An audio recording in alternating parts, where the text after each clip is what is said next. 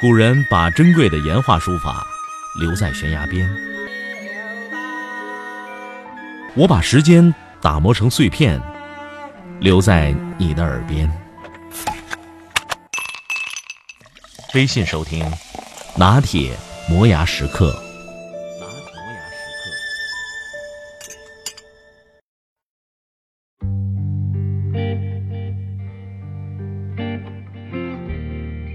一次进入社会参加工作，那年我十九岁，每天就跟驴一样重复着拉磨一样的工作。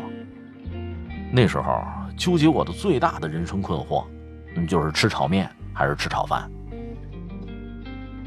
我的房东是个中年男人，每天四平八稳的睡到自然醒，踱着方步把我们几个出租房检查一遍，接着就在大把富足的时间里打盹、喝茶、聊天。更要命的，他居然早点就吃炖肉。那时候我做梦都在盼着我的中年什么时候能够到来，我也可以这么踱着方步在时光里浸润，那是一个多么向往的年龄啊！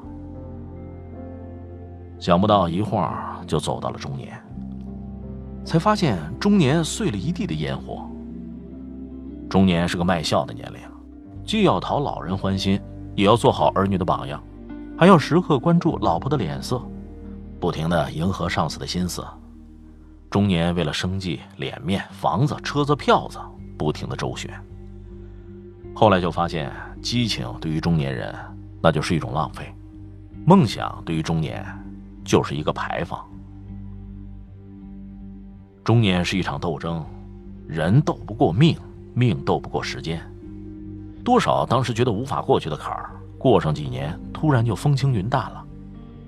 我没见过一个人把另外一个人恨一辈子的，更可怕的是，忘记和不在乎，最后都败给了时间。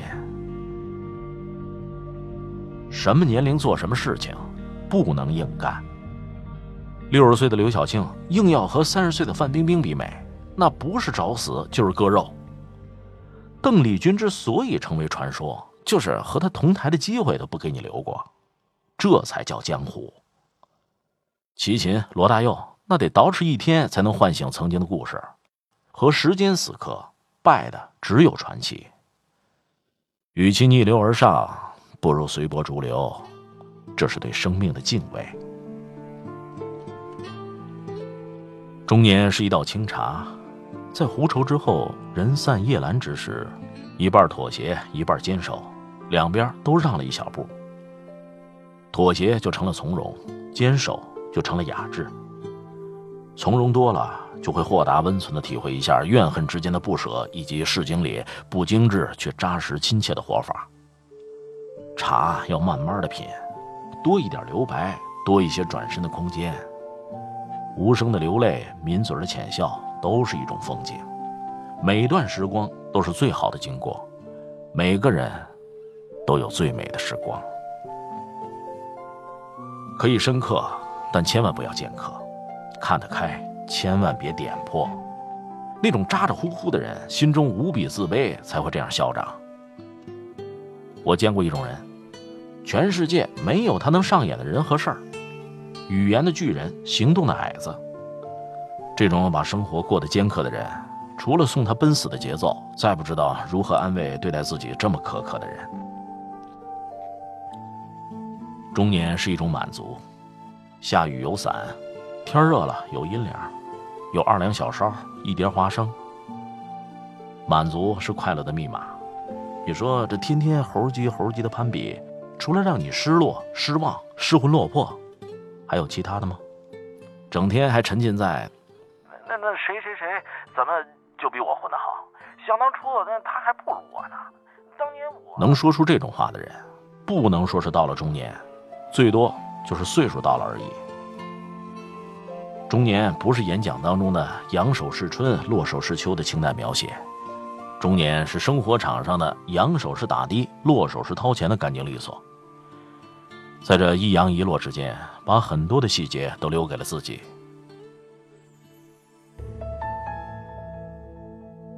有些时候，一觉醒来，竟然忘了很多重要的记忆。更要命的是，孤独开始富得流油，忧伤也异常亢奋。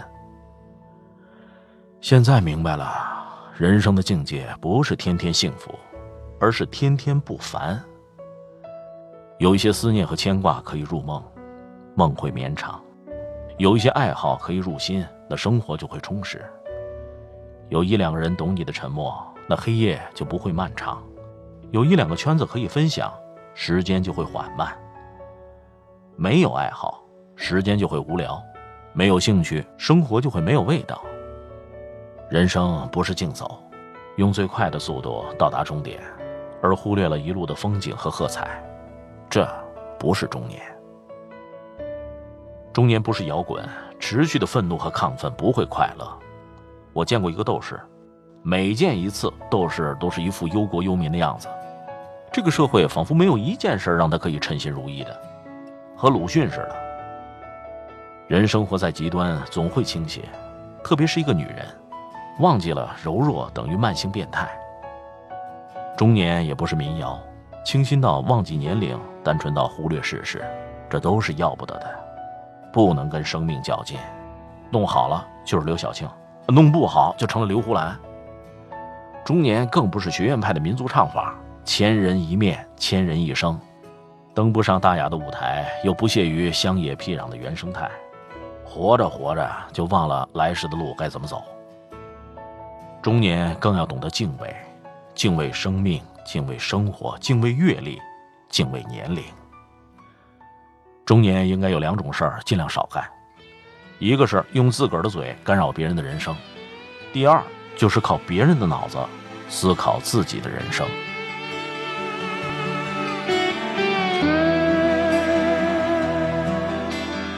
每天走在疯狂逐梦的大街上，我们精神褴褛，却又毫无倦意。徘徊着，寻找着那虚空的欢愉，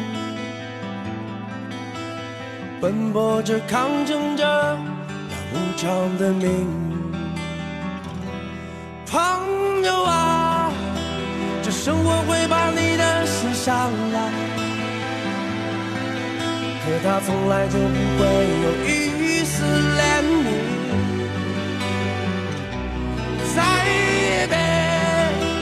像个傻瓜一样的哭了，你没像我们这样的人生来彷徨。传真机到炼钢厂，一万光年，那只是我们拾梦之路的起点。妈妈，你善良的孩子。还没放弃，他想在今夜的街上爱到死去。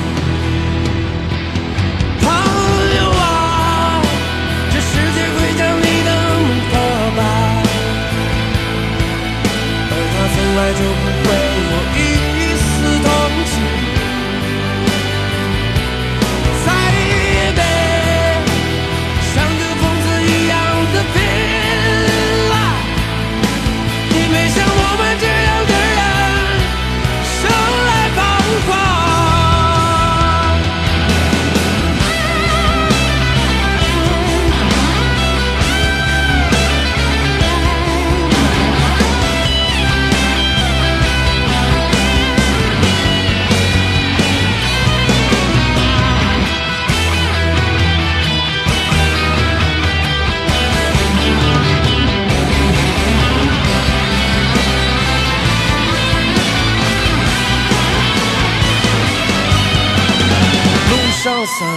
着花朵受伤的音讯，如同我们一起挣扎着的那些片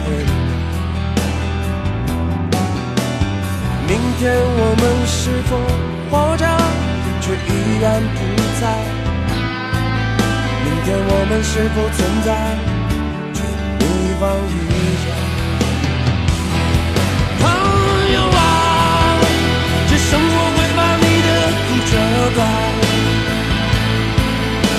他从来就只是在袖手旁观。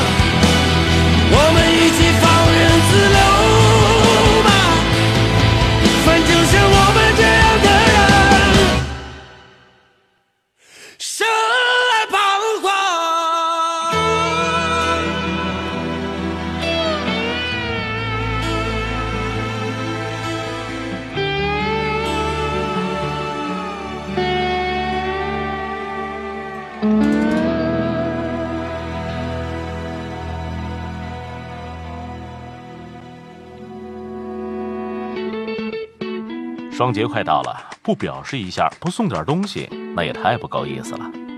铁哥给大家准备了礼物，快来拿吧！告诉我你想送给谁，先到先得。别忘了添加微信公众号“拿铁磨牙时刻”，认准蓝色头像。